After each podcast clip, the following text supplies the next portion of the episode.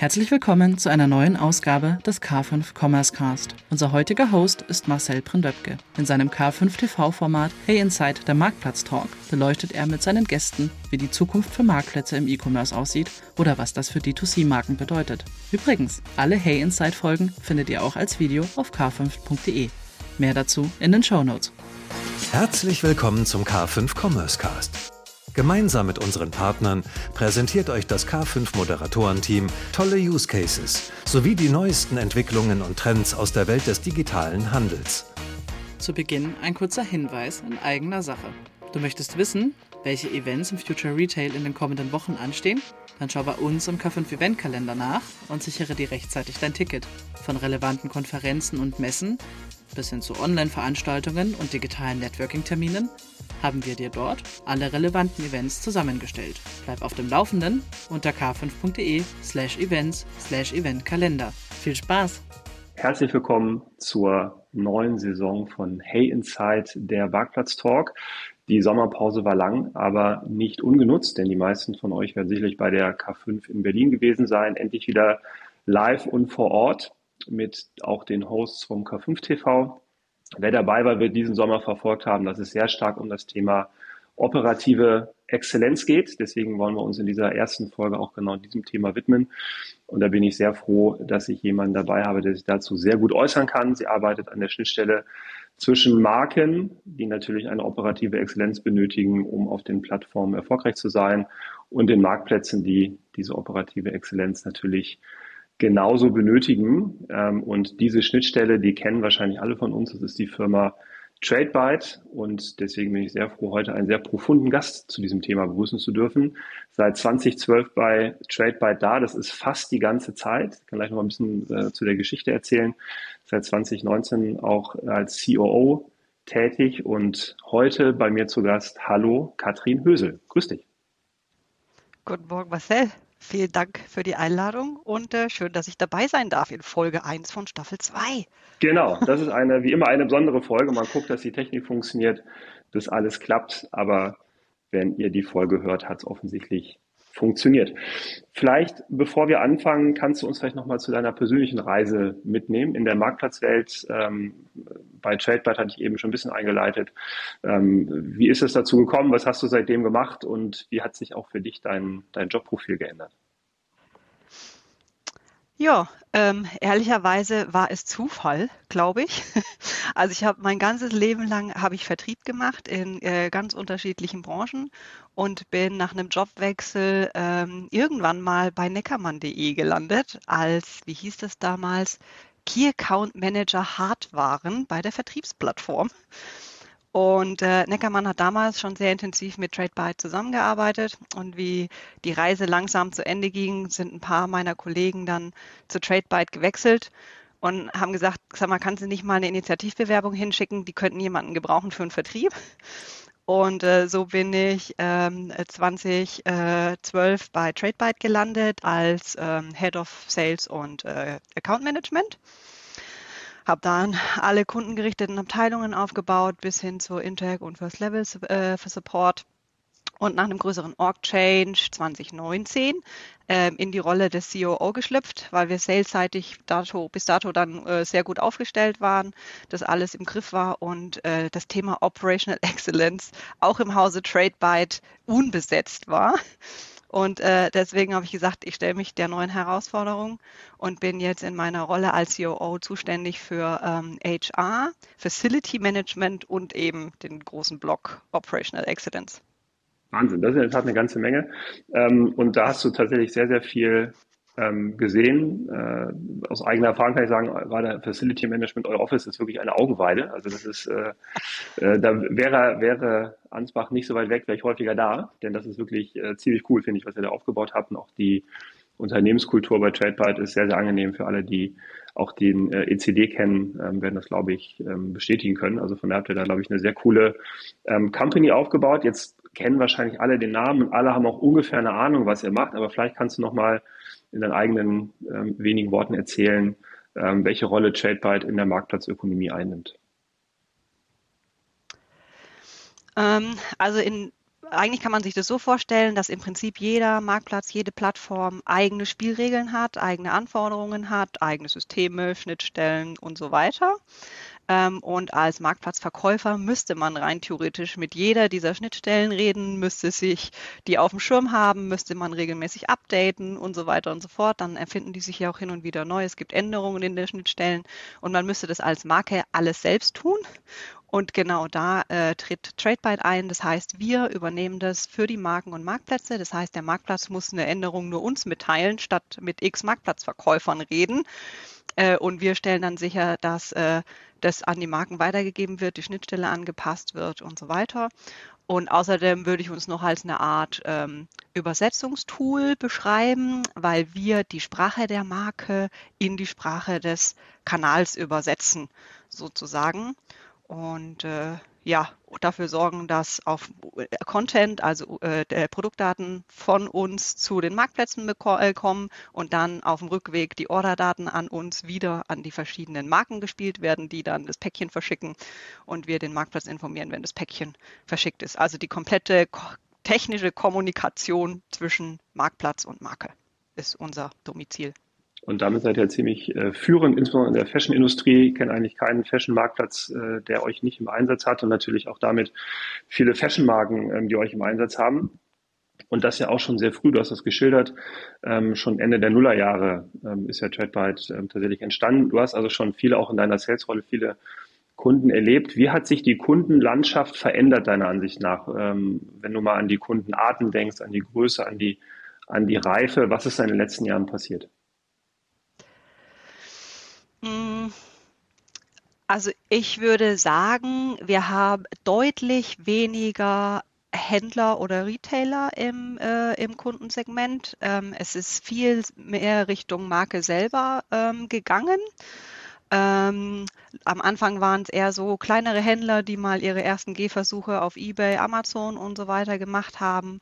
Ähm, inzwischen ist es natürlich viel professionalisierter ähm, mit, ich sage jetzt mal, dedizierten Marktplätzen, ganz speziell in unserem Bereich natürlich für Fashion. Ähm, und ähm, ich würde nicht sagen, dass sich die Größe oder so geändert hat. Ich glaube, das ist relativ unterschiedlich von ganz kleinen One-Brand-Läden, die online first ausprobieren und einfach mal äh, ihr Glück versuchen, bis hin zu sehr etablierten äh, Modemarken, die schon ganz lange am Markt sind, ist alles dabei. Bisschen internationaler wird es natürlich, weil die äh, Marktplätze ähm, expandieren und dann auch die lokalen Marken über uns äh, über uns kommen. Das heißt, wir haben schon äh, eine sehr große Kundenbase in Benelux, ähm, zum Teil die Scandics. Jetzt kommt so ein bisschen Osteuropa dazu äh, und natürlich UK. Ähm, da sind wir auch schon gut vertreten. Dann lass uns mal ein bisschen abtauchen in den Maschinenraum. Und äh, ich habe mir überlegt, wir können ja mal mit den Systemen anfangen. Eigentlich etwas, womit man aufhört, aber ähm, heute fangen wir damit mal an. Ähm, und äh, deswegen wäre die erste Frage, die systemische Ausstattung, die man braucht, um mit euch zusammenzuarbeiten, ist ja durchaus äh, notwendig. Man kann zwar sehr viel bei euch machen, aber letzten Endes werden wahrscheinlich viele Kunden euch in die, ihre eigene IT-Infrastruktur einbinden müssen. Welche systemische Ausstattung siehst du bei den Kunden? Was ist eigentlich ein typisches Setup? Und was würdest du sagen, wie weit und reif ist die Branche eigentlich inzwischen systemisch, um TradeByte und damit auch die Marktplätze sinnvoll nutzen zu können? Mhm. Also ich würde sagen, es ist Gott sei Dank erheblich weniger geworden an Kunden, die die Artikelerrichtung direkt in unserer Oberfläche machen. Gibt es immer noch, aber es ist äh, wesentlich, wesentlich weniger. Das heißt, wir sind schon sehr ähm, mit Schnittstellen oder automatisierten ähm, ähm, Exportformaten einfach unterwegs und äh, haben häufig äh, an erster Stelle äh, ein PIM, also ein Product äh, Information Management System. Das ist auch nicht mehr unbedingt eins, was früher auch Katalog konnte, sondern häufig schon eins, was auf digital, äh, digital ausge, ausgestattet ist. Ähm, wir sehen häufig Shop-Systeme, äh, mit denen wir leider auch ein paar Herausforderungen haben, äh, weil da die notwendigen Informationen dann oft im HTML-Text versteckt sind und nicht unbedingt als Tag oder einzelne Baustein äh, zugänglich. Ähm, wir haben ganz viele tatsächlich Order-Management-Systeme und Logistiksysteme für das ganze Thema Bestellmanagement oder, oder Orderhandling. Ähm, und das ist es eigentlich so im Wesentlichen. Also wir sind manchmal noch direkt ans ERP angeschlossen, aber häufig ist es wirklich schon ein, ein äh, PIM und ein, und ein Logistiksystem, die uns am nächsten, am nächsten gebaut sind, sozusagen. Und was würdest du von diesem System als Grundvoraussetzung beschreiben? Du hast ja auch gesagt, ihr habt viele kleine Marken. Davon werden ja die wenigsten ein, ein äh, PIM-System haben oder ähnliches. Ähm, womit sollte man eigentlich gar nicht erst anfangen oder ohne welches System sollte man gar nicht erst anfangen, weil man sich sonst auch hinterher in der operativen dann doch größere Schwierigkeiten einhandelt? Ah, ich glaube, es kommt so ein bisschen auf die Ambitionen an. Äh, nur zum Testen ähm, von Marktplätzen und ob das was für einen ist. Ähm, reicht es eigentlich, wenn man, ich sage jetzt mal, ein ERP-System hat, da einen Export rausmachen kann, die Daten über Excel meinetwegen anreichern kann und äh, bei uns äh, als CSV wieder hochlädt. Das ist so die abgespeckteste Variante. Äh, alles, was darunter liegt, also wirklich komplett manuell Texte zusammensuchen, äh, keine Bilder haben, äh, keine Daten haben per se. Also wir strugglen immer noch heute äh, über, mit fehlenden EANs zum Teil. Also ich glaube, es ist weniger ein System, eine Systemherausforderung, sondern eher immer noch eine Datenherausforderung. Äh, weil was nicht existent ist, kann man auch nirgendwo hinschieben. Das ist, glaube ich, die größere Herausforderung. Absolut. Äh, also fehlende, fehlende Artikeldaten kennen unserem Geschäft natürlich auch. Ähm, und ähm, deswegen da nochmal die, die Folgefrage, auch aus eigener Erfahrung. Also bei uns, äh, wir haben auch mit der Artikelanlage bei euch angefangen, dann über ein ERP, jetzt haben wir auch ein PIM-System im Einsatz. Ähm, was ist aus deiner Sicht der Vorteil, wenn man ein PIM-System hat, neben der Tatsache, dass man die Daten hat? Und welchen Vorteil hat es, wenn sozusagen alle Datentypen, also sowohl man die ja als die man als Stammdaten bezeichnen würde, aber dann auch die redaktionellen Daten, wenn die aus einem System kommt. Habt ihr da Best Practices, wo du sagst, in der Kombination macht es eigentlich am meisten Sinn? Ja, auf jeden Fall. Ähm, also was ja immer gegeben ist, sind diese, diese Kausalitäten. Ne? Also man kann zum Beispiel bei manch äh, logischerweise nicht Bestände melden, wenn noch keine Artikeldaten da sind. Äh, oder mhm. es kommt kein Artikel live, der keinen Preis hat und so weiter. Und häufig, je mehr Systeme im Einsatz sind, desto größer ist die Gefahr, dass die Exporte und die Aktualisierungen nicht aufeinander abgestimmt sind. Das heißt, der Vorteil von so wenig Systemen wie möglich ist, äh, dass man diese Redundanzen und diese Misalignments, also dass die Daten einfach nicht äh, äh im, im Sync sind, vermeidet. Und unsere Perfect World wäre tatsächlich vor uns ein PIM-System, wo alle Artikeldaten drin sind, inklusive Bilder, äh, am liebsten mit allen Sprachen äh, und allen, ich sage jetzt auch mal, äh, orderrelevanten Sachen, Preislisten, ähm, Währungen, alles als ein Stream rein und dann bei uns wieder raus die Orders in ein Logistiksystem, wo dann hinten drin verteilt wird, okay, wird es jetzt für Amazon verschickt aus meiner eigenen Logistik. Ähm, das wäre straightforward, weil dann haben wir alles sozusagen geordnet in geregelten Bahnen. Okay, Aber also das ist äh, Wunschszenario. Wunschszenario, ja, das wäre wär schön, wenn die Welt so einfach wäre. Aber sozusagen ein Plädoyer für Artikeldaten, äh, ein System und äh, Orderdaten zum Beispiel vielleicht auch Bestände aus ähm, anderen Systemen. Ähm, wenn wir zum ja. Order-Management kommen, das ist ja gerade bei Marktplätzen von überragender Bedeutung. Ähm, denn es ist ja schön, die Artikel da zu haben, aber zum einen sollte man die Order bekommen, man sollte sie fulfillen und äh, inzwischen ja auch zunehmend sehr, sehr gut fulfillen, weil man sonst auf diversen mhm. Marktplätzen eben äh, in Schwierigkeiten kommt. Wie würdest du dort die Situation sehen, was das Thema Order Management angeht? Gerade wenn ich mit mehreren Marktplätzen arbeite, habe ich ja die Schwierigkeit, ähm, dass ich die Orders im Zweifel auch verteilen muss ähm, auf die jeweiligen Marktplätze. Ich muss sie im Zweifel noch priorisieren. Wie gut sind äh, die Marken da heute darauf eingestellt, doch sehr komplexe logistische Anforderungen zu erfüllen? Also ich würde sagen, die etablierten Marken, die schon äh, mit äh, ja, äh, Profi-Logistikzentren zusammenarbeiten, haben das ganz gut im Griff, wobei manchmal immer noch verwunderlich ist, wie lange es dauert, bis ein marktplatzspezifischer Lieferschein aus einem Drucker fallen kann. Ähm, aber ansonsten ist, glaube ich, ich sage jetzt mal, die Basics sind schon relativ gefestigt. Würde, äh, wo es jetzt spannend wird, ist in unserer Multi-Channel-Welt die Business Rules, wann route ich eigentlich welche Order wohin. Also will ich aus einem eigenen Store verschicken, will ich von Zalando verschicken, will ich von About You verschicken, will ich von Amazon verschicken. Da gibt es ja inzwischen zigtausend verschiedene Möglichkeiten.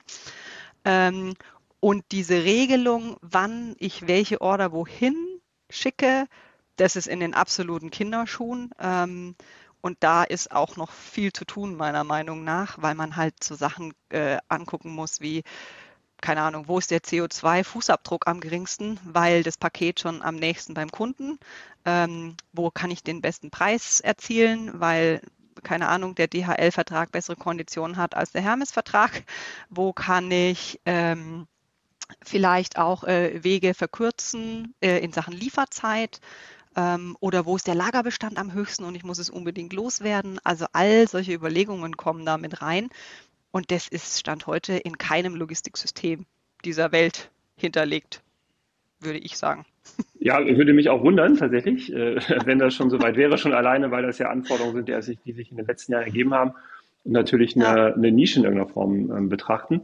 Aber du sprichst ein wichtiges Thema an. Wir haben äh, extrem äh, spezifische Anforderungen an das, was im Marktplatzgeschäft passiert. Gleichzeitig muss natürlich Software, die dafür gebaut wird, auch irgendeine Form von Standardisierung ähm, äh, mitbringen. Gibt es bei euch Kunden, die sagen, okay, wir kommen mit dem, was uns der Markt bietet, nicht klar. Wir brauchen eine eigene Softwarelösung für bestimmte Themen? Oder ist das äh, noch nicht der Fall, dass dort selber gebaut wird? Um, ähm, also ich würde sagen, du hast vollkommen recht. Es ist wirklich alles sehr in der Anfangsphase. Und selbst wenn einer angefangen hat zu bauen, ist es nicht marktreif. Ähm, deswegen äh, würde ich sagen, die Anforderung geht eher an Dienstleister wie uns, zu sagen, äh, Leute, wir haben hier massiv Herausforderungen, schaut mal zu, wie ihr das löst. Und äh, wir dann halt gucken, okay, wo äh, fängt TradeByte an, wo hört TradeByte auf, ähm, wo können wir helfen, äh, gerade in der, in der Orderverteilung und wo würden wir eher das Logistiksystem in der Pflicht sehen, ähm, weil wir zum Beispiel nicht alle Business Rules kennen oder alle Lagerbestände, weil halt häufig zum Beispiel der eigene Shop noch an TradeByte vorbeiläuft. Ähm, und dann kann, können wir natürlich keine Business Rule äh, in Sachen Lagerbestandsverteilung ähm, haben. Ähm, und ich glaube, dass die Leute, ähm, die länger im Business sind, nicht selber programmieren werden. Ich glaube, die werden eher dafür sorgen, dass es Dienstleister gibt, die das tun, weil die schon längst die Komplexität und die ständige Anpassungsnotwendigkeit sehen äh, und ja, die Büchse der Pandora ungern selbst aufmachen. Das heißt am Ende, du hast es eben angedeutet, ihr müsst sie öffnen. Ähm, dann gib uns doch mal einen mhm. kleinen Einblick. Was sind denn die Themen, an denen ihr gerade arbeitet, wo ihr sagt, okay, wenn wir das machen, wenn wir das einbauen, erfüllen wir zum einen großen Kundenwunsch, erfüllen aber auch vielleicht Anforderungen der Marktplätze. Also wir haben jetzt ja sehr viel über ähm, Brandanforderungen gesprochen. Was sind denn so die Themen, wo ihr sagt, okay, das ist auch für euch eigentlich der, der, der nächst wichtige Schritt, ähm, um aktuell zu bleiben? Ähm, also tatsächlich äh, werden wir uns darauf vorbereiten, äh, dass wir in der Lage sind, äh, Bestellprozesse abzuwickeln, egal woher sie kommen und egal wohin sie gehen. Also keine Ahnung, wenn jetzt heute eine Bestellung reinkommt von Amazon und die heute schon über FBA fulfill wird ähm, und äh, unterschieden wird, das wird FBA geschickt, das wird aus meinem eigenen Lager verschickt, das können wir ja Stand heute schon, aber was wir zum Beispiel nicht könnten, ist ähm, eine Amazon-Order an die Logistik von Zalando zu schicken. Das heißt, solche Datenströme würden wir ermöglichen, dass eigentlich jeder Kanal die Bestellung des anderen Kanals versteht ähm, und dafür sorgen kann, dass das entsprechende Päckchen aus der Logistik rausfällt äh, wo wir Stand heute, wie gesagt, raus wären, ähm, ist die Logik, wonach ich welche Bestellung wohin route. Also ist es eine Preislogik oder ist es eine Bestandslogik oder also diese Business Rules, weil viele Sachen eben, wie gesagt, an uns vorbeigehen. wenn sich das ändern sollte, würde ich nicht ausschließen, dass wir auch ein gewisses Grundset an Business Rules entwickeln, wonach Bestellungen in entsprechende Kanäle weitergegeben werden. Ähm, aber da sind wir Stand heute nicht. Das heißt, äh, du hast schon ein bisschen angedeutet, die Multi-Channel-Fähigkeit von Fulfillment-Beilösungen ähm, wird relevant. In der Tat etwas, was wir bei diversen Kanälen sehen, dass die zumindest versprechen, das zu machen ähm, was äh, den Rahmen sprengen würde für die Frage, wie sich Fulfillment-Buy-Systeme entwickeln, aber das sicherlich mal eine ganz ja. eigene Folge wert, wäre in der Tat ganz spannend. Dann ähm, gehen wir mal von den Systemen weg zu den ähm, Prozessen, zu den Rollen, denn äh, alle Systeme sind natürlich nur so gut wie der Anwender vor dem Screen, der ähm, versucht, sie auch entsprechend zu bedienen. Und ähm, wenn du an die, an die Personalausstattung der Marken siehst, wie hat sich denn das in den letzten Jahren verändert? Sind da jetzt inzwischen mehr Experten am Werk, die ähm, auch das dediziert machen oder machen das immer noch ähm, Kollegen aus anderen Organisationsformen mit? Was, was erlebt ihr da? Also das ist in der Tat eine große Herausforderung. Ähm, der Kaufmann für E-Commerce, den gibt es jetzt, glaube ich, als Ausbildungsberuf seit zwei, drei, vielleicht auch schon vier Jahren. Ich habe durch Corona ehrlicherweise die Zeitrechnung ein bisschen damals. Äh, bisschen damals halt.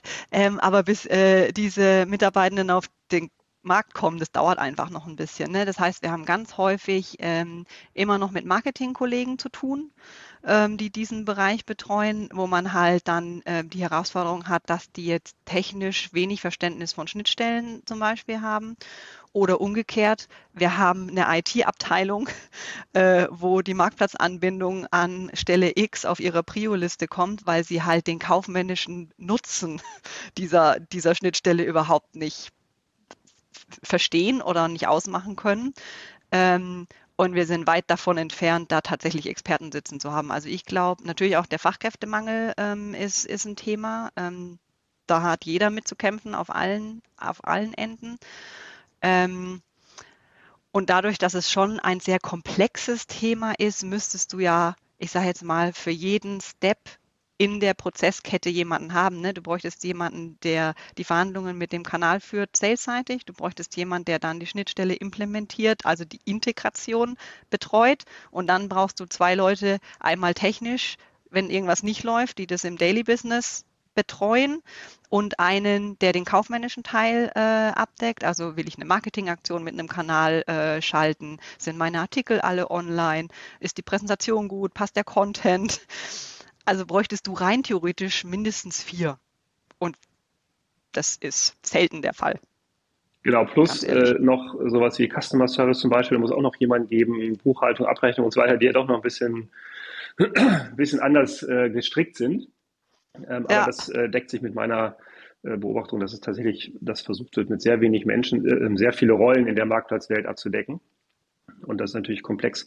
Ähm, apropos Komplexität, wenn ihr mit Marken im Vertrieb sprecht, dann sprecht ihr das ja auch sicherlich an. Und dann sagt man euch, wir haben das alles und dann klappt es nicht. Ähm, wird die Komplexität im Marktplatzgeschäft immer noch unterschätzt, deiner Ansicht nach? Ja, auf jeden Fall ja. Kurz und knapp. Kurz und knapp. Kann das, man gar das, nicht anders sagen.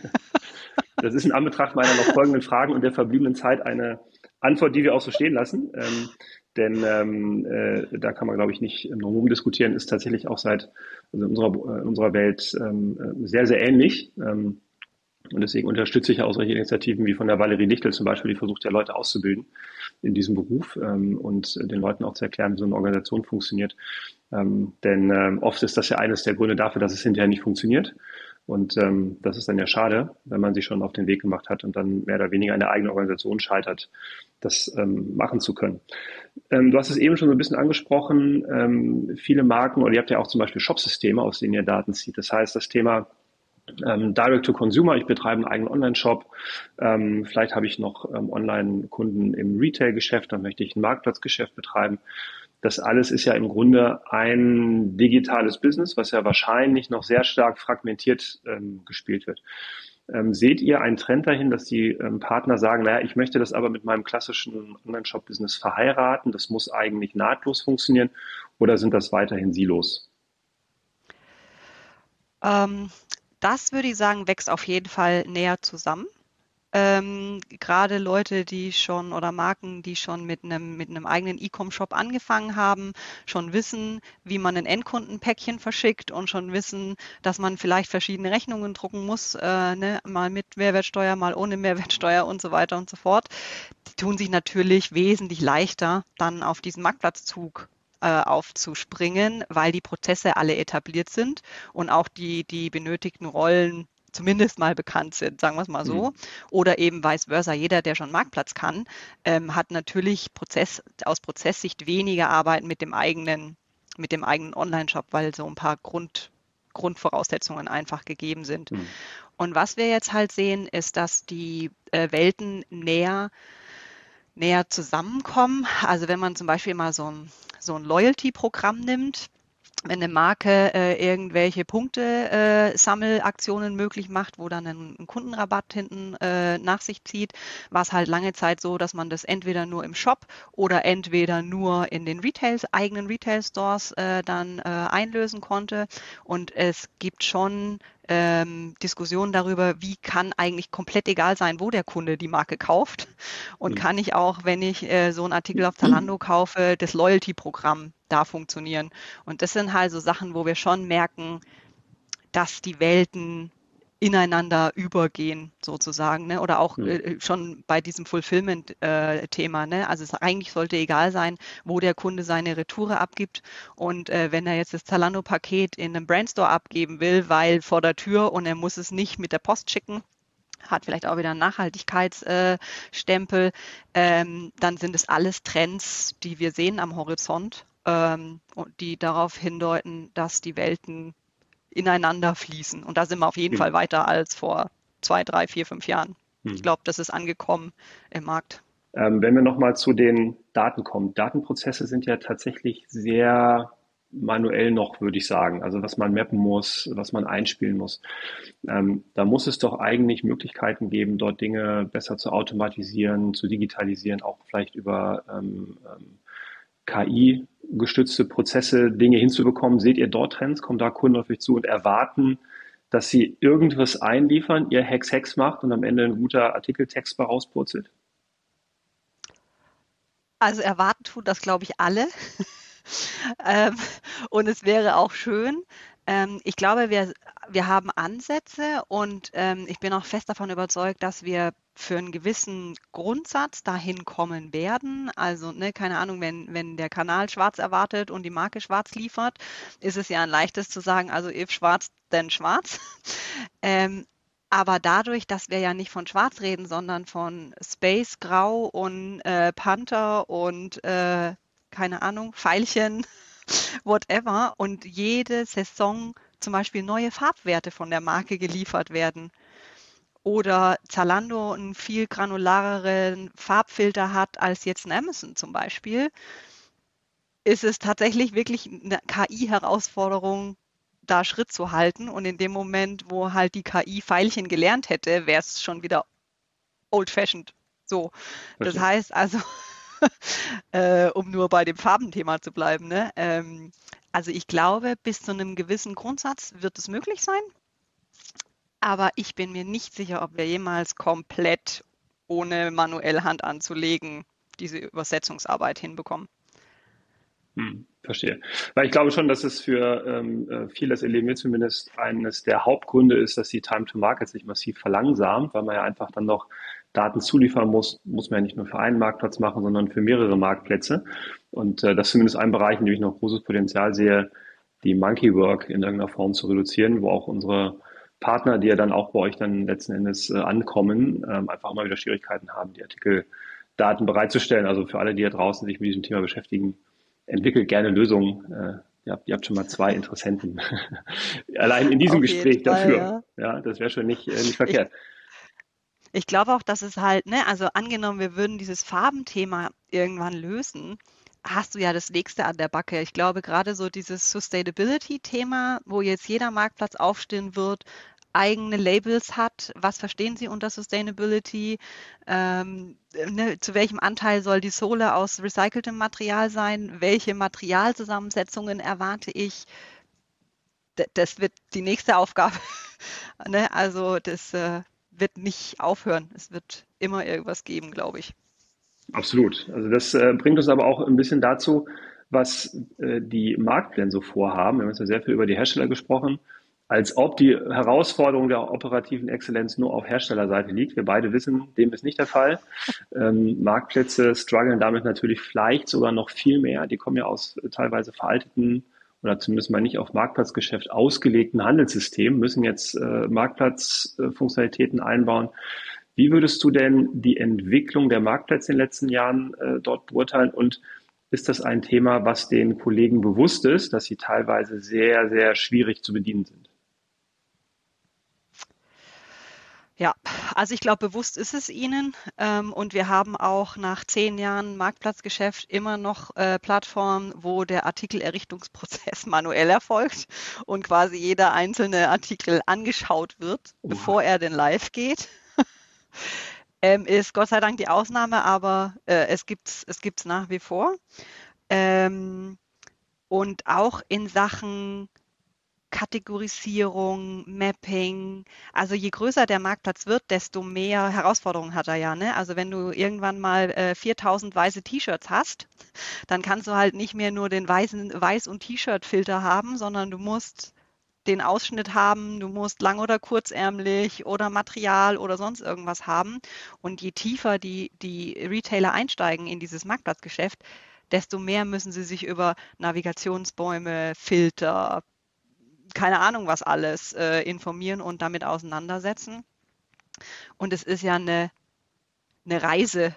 Also das ist nicht irgendwann erledigt, sondern das wird endlos fortgesetzt. Und ich glaube, äh, da wird Operational Excellence eher dahin gehen, äh, wie kann ich so viel wie möglich automatisieren, wie kann ich die Prozesse um solche Veränderungssteps äh, leichter gestalten, kürzere Abstände, dass ich schneller bin, äh, dass es den Marken nicht so schwer fällt, plötzlich äh, erwarteter Content nachzuliefern. Also eher so tatsächlich die einzelnen Prozessschritte innerhalb dieser, dieser Themen äh, zu beschleunigen, weil wir werden sie nicht wegkriegen. Das glaube ich nicht. Verstehe. Aber das ähm, bringt mich zu meiner Abschlussfrage. Wenn du jetzt was wünschen könntest, was da in euer Leben massiv vereinfachen würde, Woran sollten die Hersteller insbesondere arbeiten und woran die Marktplätze? Was sind so deine Top-Themen, die dir da in den Sinn kommen? Also die Marktplätze, um mit denen mal anzufangen, fände ich sehr schön, wenn sie ein bisschen näher zusammenrücken könnten. Also ich will nicht, dass jede, ne, jede Storefront gleich aussieht und äh, eigentlich total irrelevant ist, wo du bestellst. Jeder hat das Recht auf eine eigene Brand äh, und eigene, ne, eigenes Kundensegment und so weiter und so fort. Aber gerade wenn es um so Themen geht, die die Modebranche generell vor sich hat, wie zum Beispiel Nachhaltigkeit, fände ich total spannend, wenn Sie sich eher zusammen Gedanken machen könnten, wie können wir es den Marken erleichtern, Content, den sie Stand heute definitiv nicht haben, also wenn ich zum Beispiel an den EU Digital äh, Product Pro, äh, Profile äh, Konsens denke, der da 2026 auf uns zurollt, also wie kann ich es den Marken erleichtern, dass nicht jeder Marktplatz mit eigenen Anforderungen, eigenen Labels, ne, solche Sachen um die Ecke kommt, weil das würde die Time to Online auf jeden Fall massiv verkürzen wenn da ein bisschen einheitlicher mhm. vorgegangen würde. Ähm, markentechnisch, also ich glaube, die eine oder andere Herausforderung, wie zum Beispiel der Fachkräftemangel, den werden wir ja nicht los. Ähm, zumindest jetzt nicht, nicht kurzfristig. genau. Und ähm, man musste sich auf Markenseite eher überlegen, also wie bilde ich zum Beispiel, du hast vorhin schon Valerie Dichtel äh, genannt, wie bilde ich vorhandenes Personal aus wie versetze ich die in die Lage, Marktplatzbusiness machen, betreuen zu können? Ähm, das können interne Trainingsprogramme sein, externe Trainingsprogramme. Aber so mein genereller Wunsch wäre einfach, dieses, dieses Marktplatzbusiness ähm, nicht zu unterschätzen und dass es Spaß macht, das Thema professionell betreiben zu wollen. Und dann, glaube ich, muss man da schon auch ein bisschen nicht nur in die Technik Geld investieren, sondern auch in die Menschen, die es am Ende ermöglichen sollen. Ja, absolut. Also vielen Dank für deine Einschätzung erstmal an der Stelle. Das für mich Spannende ist, dass das äh, Themen sind, die wir beide wahrscheinlich genauso vor sechs, sieben Jahren genannt hätten. Ähm, da hat sich äh, dann doch nicht so wahnsinnig viel getan, äh, offensichtlich.